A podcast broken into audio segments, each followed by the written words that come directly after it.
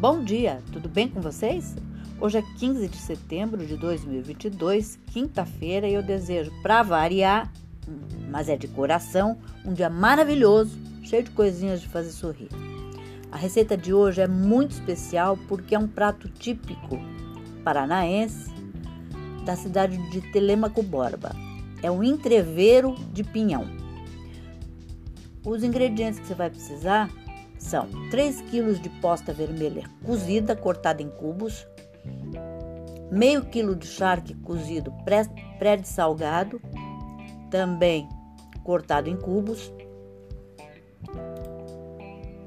meio quilo de pinhão cozido cortado ao meio, quatro tomates picados, dois dentes de alho, uma cebola média picada e cheiro verde. O modo de preparo: numa panela grande, pode ser na pressão para ser mais rápido o cozimento e o ganho de tempo. Coloque o alho, a cebola para refogar em azeite.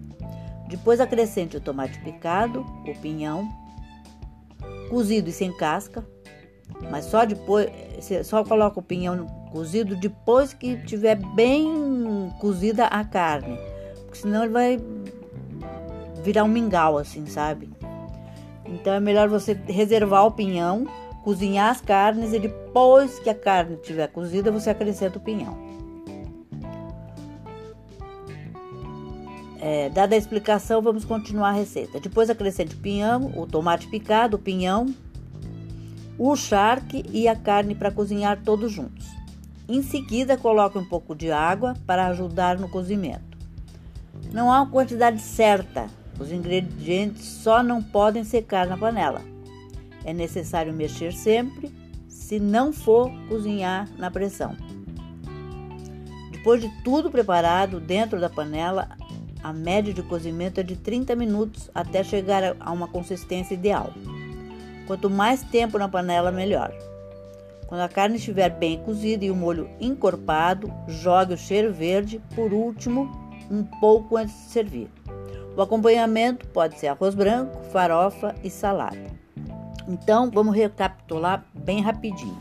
Você refoga com, os temperos da tua preferência as carnes,